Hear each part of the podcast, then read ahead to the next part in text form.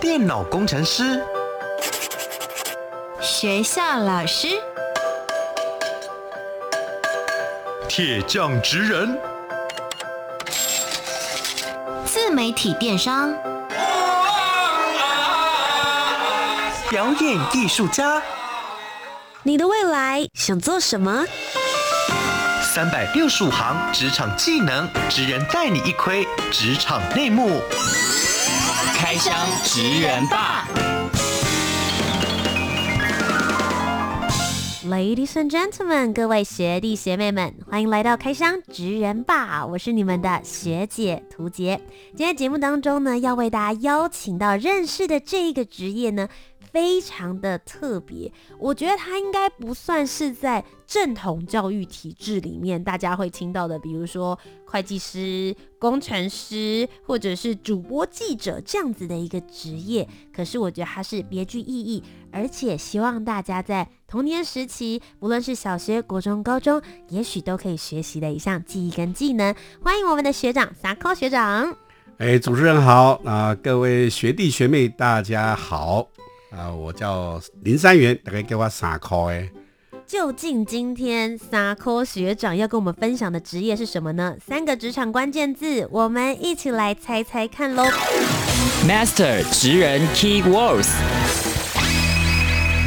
首先，第一个职场关键字是自然系。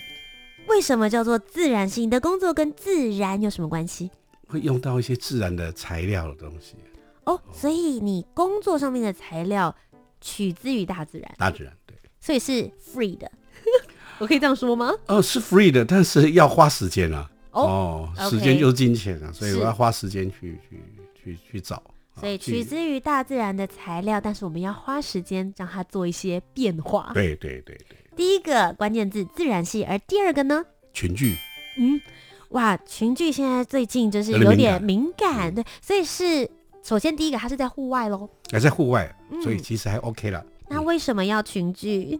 要抓住那个眼球嘛。是啊，所以人潮就是钱潮，所以我并没有一个办公室，但是我必须要有人在我的前面，我才有机会去赚到钱。OK，所以就是要吸引大家的目光。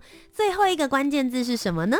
可以在这个教科书教科书里面去找到，嗯啊，我的名字了哈。哇！但是是补助教材，是补助教材，是，是，是，是某某教科书的补助教材的啊。你只要找林三元三个字，大概就会找到。就有机会可以找到我们的 Sako 学长，到底他做的是一个什么样子的职业呢？请问 Sako 学长，你做的是？我是草编 CEO 啊，街头的艺术家。是今天呢，要来跟我们好好分享的林三元，也就是我们刚刚讲到人称草编 CEO 的 Sako 学长，他是一位草编艺术家，也在街头呢，可以算是街头艺人嘛，有考了这个执照。所以在各大的这个街头场地，甚至在公园当中，都可以看到他在推广草编艺术，跟孩子们来去做分享。所以在今天今天节目当中呢，跟大家分享，我们就分两块。第一块是关于草编艺术这一块，另外一个部分就是大家其实也都会有一些梦想，想要做街头艺人，但是真的这么容易吗？走出教科书，Let's go！我们先从草编艺术家来下手好了。首先，第一个很好奇，我们既然人称草编 CEO，我们先从 CEO 这个词汇、这个 title 是怎么来的？其实据说。Uncle Sako 以前呢，真的就是在商场上面呼风唤雨的 CEO，也还好啦，因为 CEO 叫做英文叫 Chief Executive Officer，是。啊，一般叫做执行长。执行长。啊，那我在二零一七年的三月二十九号之前，嗯。啊，我是中华电信基金会做了八年半的执行长，是。啊，所以就是 CEO 嘛，我的我的做决策的管理者，对。那后来，因为在开始很认真的在做草编这件事情，被媒体发掘，是，所以有一个媒体呢，就在访问我的过程当中，这个媒体第一个这样叫我的叫做《安可杂志》，嗯哼，它是给一些银发族的，嗯，我也没告诉大家哈，其实学长我年纪还有点大了啊，声音听不出来，而且观念也是非常新颖，对对，我我我今年应该满六十三岁了。什么？对啊。可是因为我我在常常在这边在做街头表演嘛，然后跟很多小朋友哦接触在一起，年轻人，嗯、通常现在年轻人是当爸爸妈妈嘛，嗯，所以经过这四年退休下来。其实我的朋友都都说我好像比以前更年轻。是，哎、欸，那我很想要问一下萨科学长，你刚刚前面讲你其实以前是在做这个决策者管理职，但你是怎么接触到草编艺术的呢？哦，接触到草编艺术，那就要从我我娘开始了。哇，妈妈，我妈妈，我妈妈是平溪人，我自当然我自己也是平溪人，我在平溪出生，我爸爸也是。那因为在平溪，在那个年代都是矿工的家庭嘛，嗯。啊那你想，我是民国四十七年嘛，我属狗的，所以那个年代呢，就是战后没多久嘛，啊、嗯，所以其实整个的台湾的环境是普遍的穷，那矿工是更穷更苦，生活很辛苦。那穷苦的家庭也是有野孩子啊，啊，我们要叫做死小孩嘛，对不对？然后呢，也需要玩嘛，啊，可是那个时候并没有现在手机啊、电玩啊，这么多玩具，啊、那么多的手手游或什么的。嗯所以我们那个时候就是有爸爸妈妈教你，或者是看隔壁的一起玩在一起的大哥哥大姐姐他们在玩些什么。是，所以我们那个时候就有很多的这种，我们叫做街游吧，在街头或者是山上，你就可以去玩很多很有趣的事情。嗯，所以草编就是其中一项。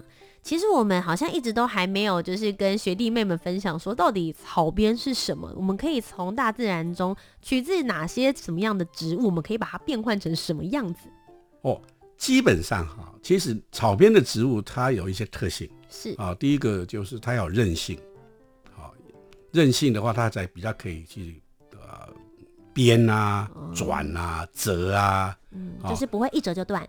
对，所以我小时候，我妈妈教我是用那个瓜芒，就是芒草的那个、嗯、那个花杆，啊，那个花杆，那那个几乎在我们整个北台湾哈、啊，比较比较乡下的地方，比如说深坑、石碇、双溪啊、平溪啊，或是内湖、南港啊，很奇怪的，大家都会哦。嗯，所以现在差不多属于我们这一辈的，再长一辈，大家都会。嗯，到我这一辈就是。比较少人会了，嗯，啊，所以其实是可以刚刚讲到的吧，芒草那会变化成各种形状，比如说像安和萨克很常会折的，会是哪一些的动物或是形体吗？哦，它它有一些用具，嗯哼，所以这些用具你弄出来就就等于是我们办家家酒了，嗯，比如说你可以芒芒草编编一把牙刷，哇，你可以用根芒草编一把雨伞，嗯哼，好，你也可以编出豆干。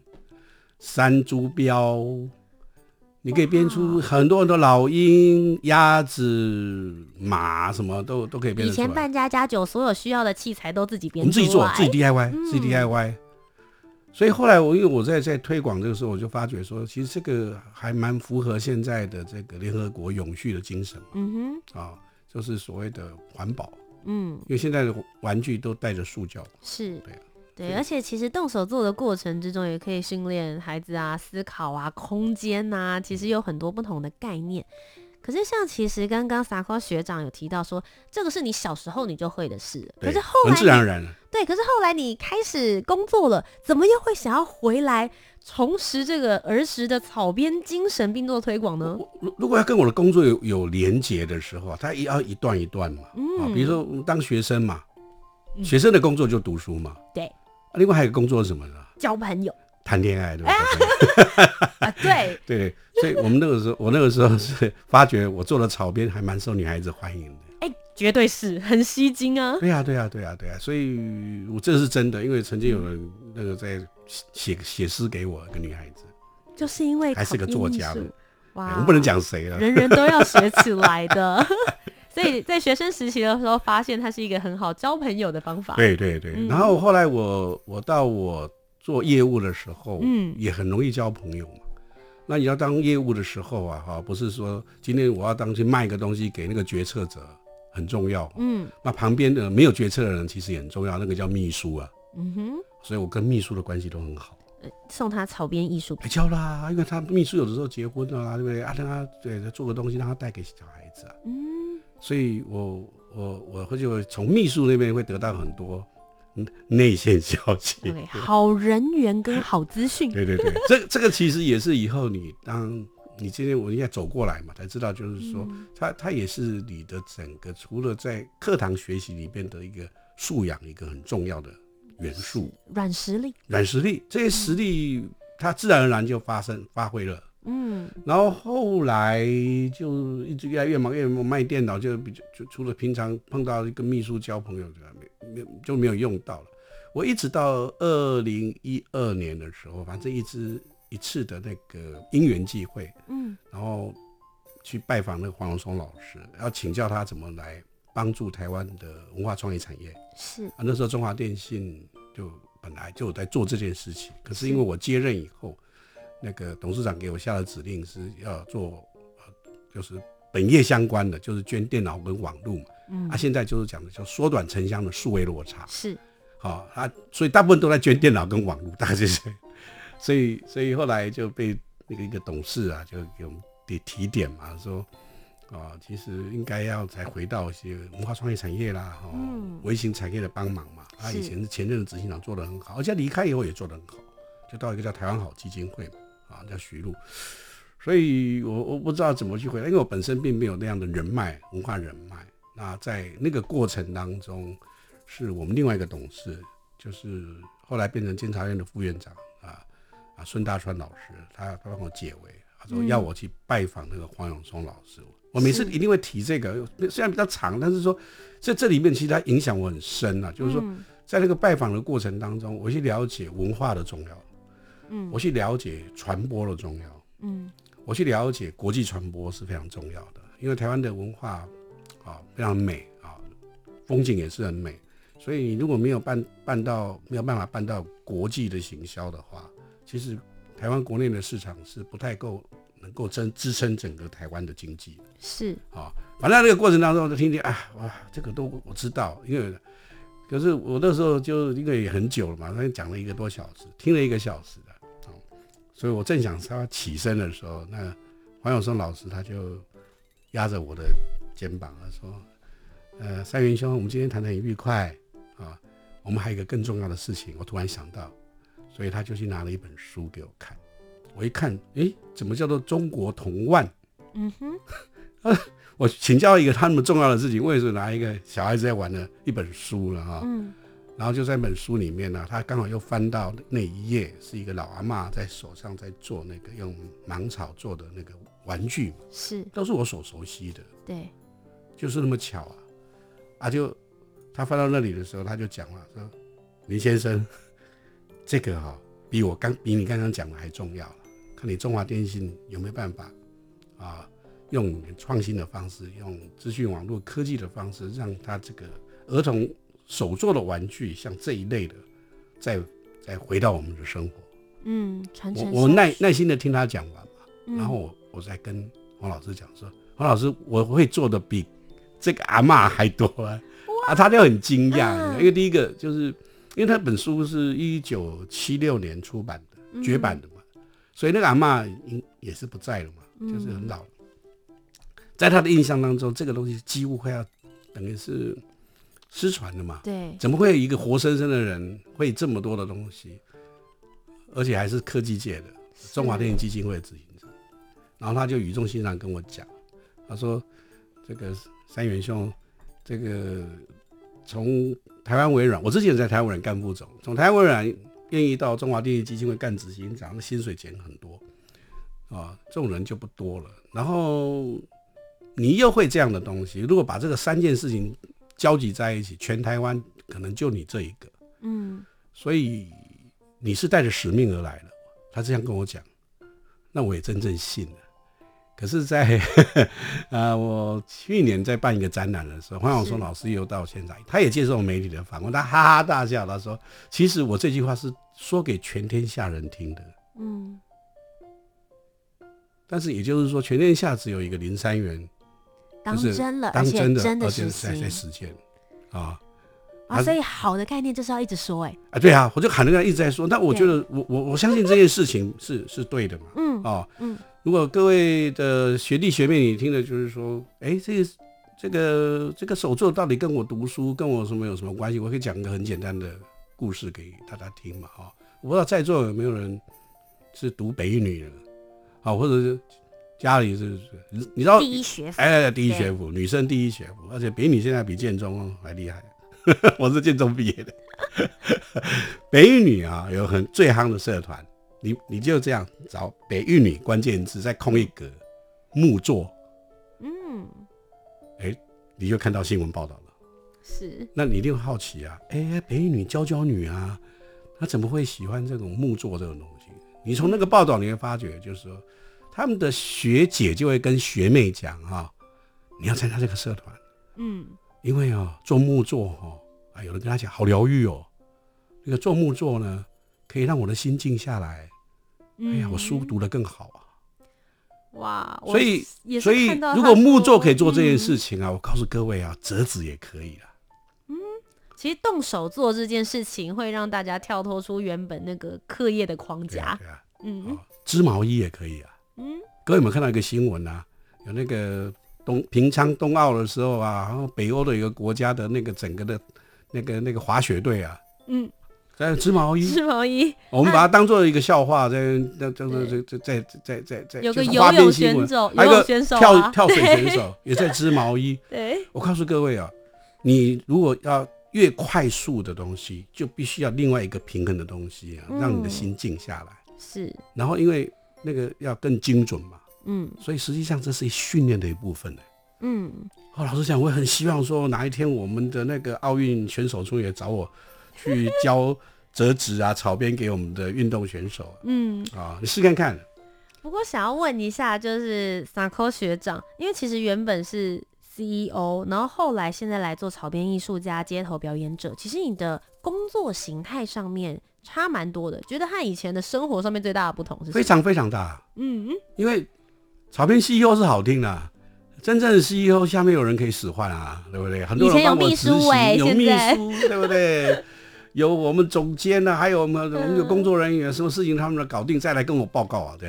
但现在，但是草编 CEO 现在就一个人，嗯。啊，一个人呢，然后就是要自己去找材料，嗯、所以比如说我说刚刚讲的自然系，你必须要去去去拿那个材料，一种就是上山，嗯，另外一种呢就在公园去捡，啊，不能用剪刀的剪，要用手去剪、啊，为什么？因为它落叶你可以你可以去捡嘛，是。可是因为我们的公园的园丁都还蛮勤快的，为什么？清太干净了。对对对，因为他们是要在大家运动之前，这些落叶要先清干净啊，所以我要起的比园丁还早。好累哦。哦，所以而且我还知道，关于园丁已经把东西已经捡走了以后啊，比如说大安森林公园，它的堆积场在哪里？哦，OK，那边有最多的素材。然后也要跟这些园丁要来搞好关系啊。嗯。啊，在大安森林公园，有时候他们在问我说，你在做什么？啊，说我这个在这边在教学啊。所以其实大安森林公园，包括园丁啊，包括驻卫警啊，都认识这一号人物。嗯，呃、这个有有一位大哥还蛮好笑的，他还不是、啊，他也不是很好笑，但是每次来说，哇，国宝你又来了、欸。被人家尊称为国宝，其实心里也蛮爽的。哎、欸，不过其实因为出去街头表演的时候，会遇到各式各样、形形色色的人跟情况。在一开始的时候，有没有遇到什么让你觉得很印象深刻，或是觉得说，哇，我来到这一边，然后做这个草编艺术，就是为了这一刻？哦，有。我我第一次去，其实不知道到哪里表演哈，当然就到那个信义区嘛。嗯。然后新义区呢，后来我就把这这里就把它写成一篇部落格。因为因为我们也没有什么灯光啊，也没有音响啊，啊我也没有穿着小丑服啊，这样那吸引大家，嗯、不会嘛，就也也做不来。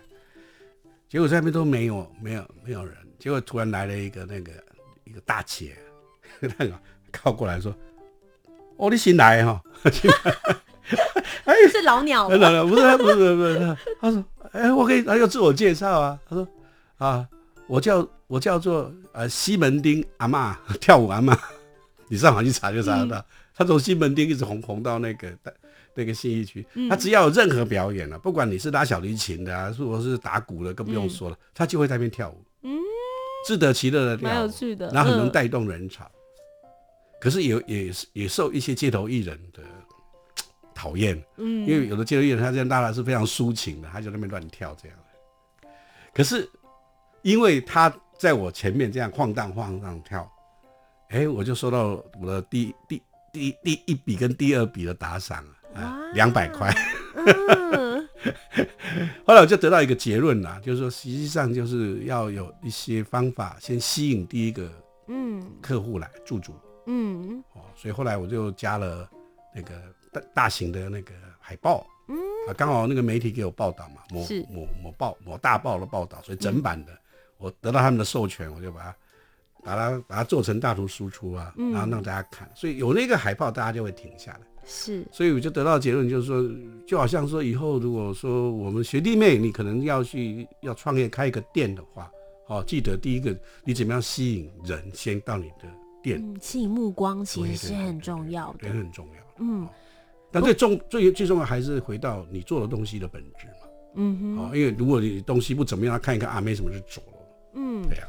不过，其实就像撒科学长说的，草编艺术在呃您的上面一辈，可能算是大家都会的一件事。到你这边之后，已经很少人会。更遑论，比如说我们或者是学弟妹。所以，当大家看到草编艺术的时候，通常第一个反应会是什么呢？但很惊讶，我我觉得是这样哈，因为我常常去分享，就是我还没当街头艺人之前呢啊，我我我我我会随身带着这些草，像这些草。嗯所以呢，大家炒，比如说我今天在做的时候呢，他会这样，哦，用我的指甲把它撕开，所以你听到声音。其实学弟妹妹会听到那个撕草的声音。你你听到这个撕草的声音，啊，是。可是我们在这个录音室里面呢，你还闻到它的味道。嗯。这个草香，真的。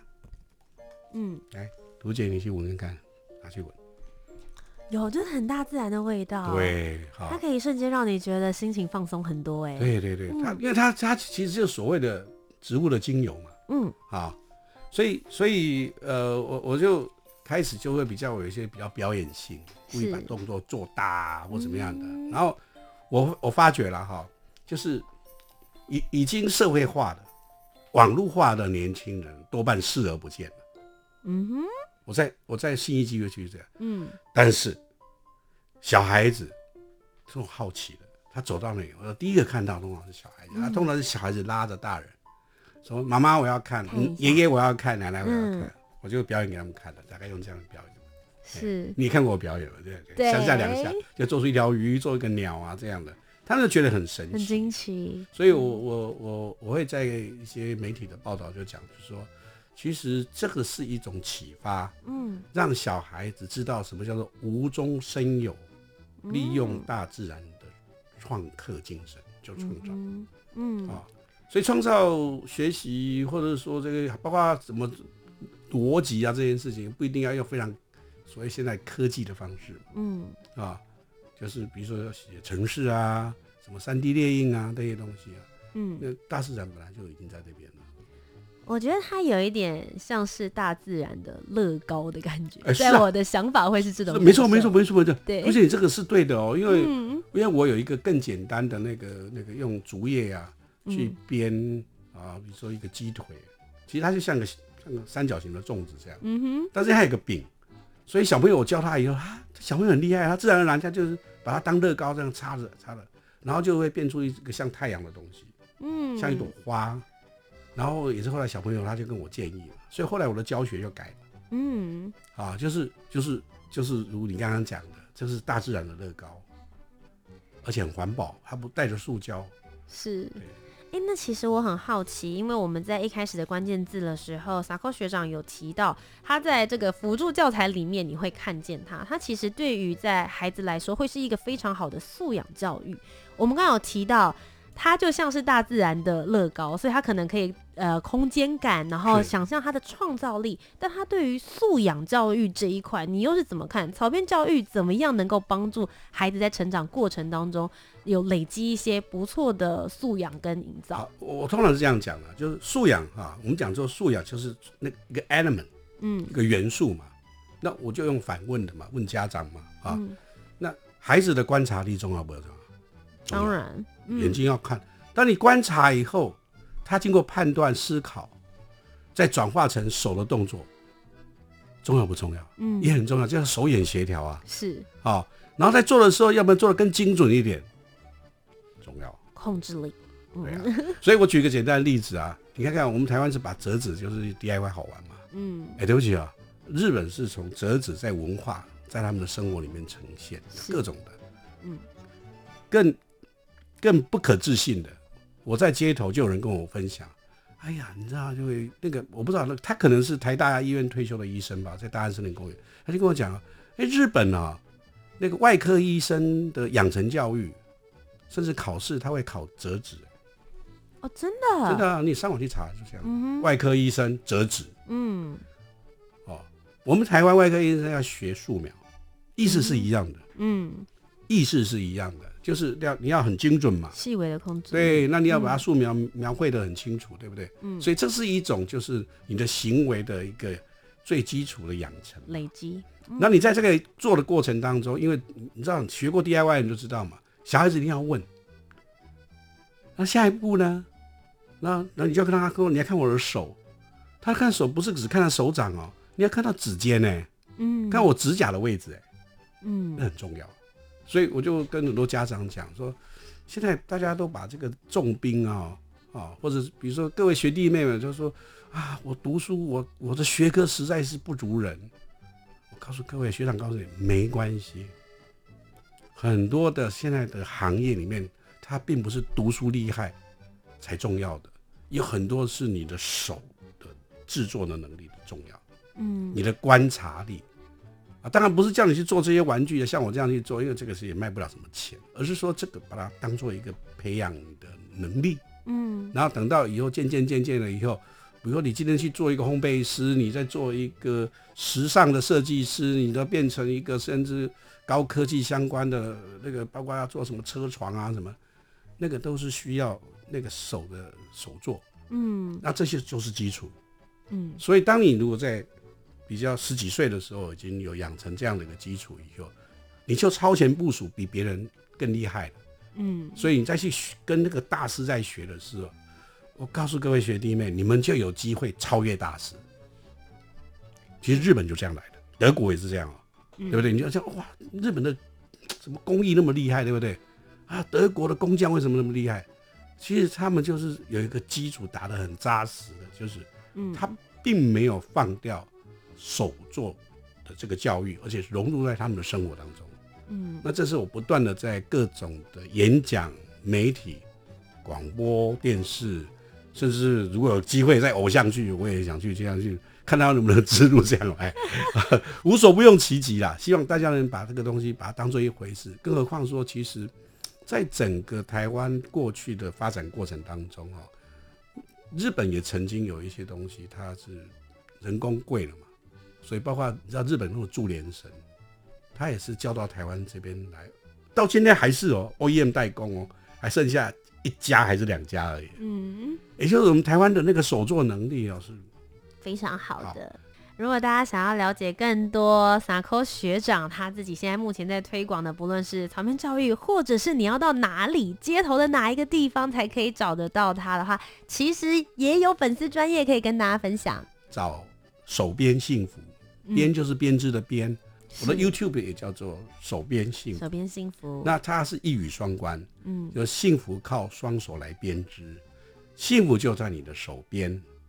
好的，今天呢，非常谢谢我们的 Sako 学长来到开箱职人 BAR 当中，跟我们分享了草编艺术，同时呢，在街头上面有哪些小 paper 可以在这边生存。希望学弟妹们都有好好把这些诀窍学起来，不要忘记呢，也可以到我们 Sako 学长的粉丝专业手边幸福，幸福就在你手边身边的那一些人。今天非常谢谢 Sako 学长，谢谢，谢谢大家，学弟学妹们加油。那么学弟妹们，我们这个礼拜就下课了。我是你们的学姐涂洁，我们下周节目再见，拜拜，拜拜，拜拜，拜拜。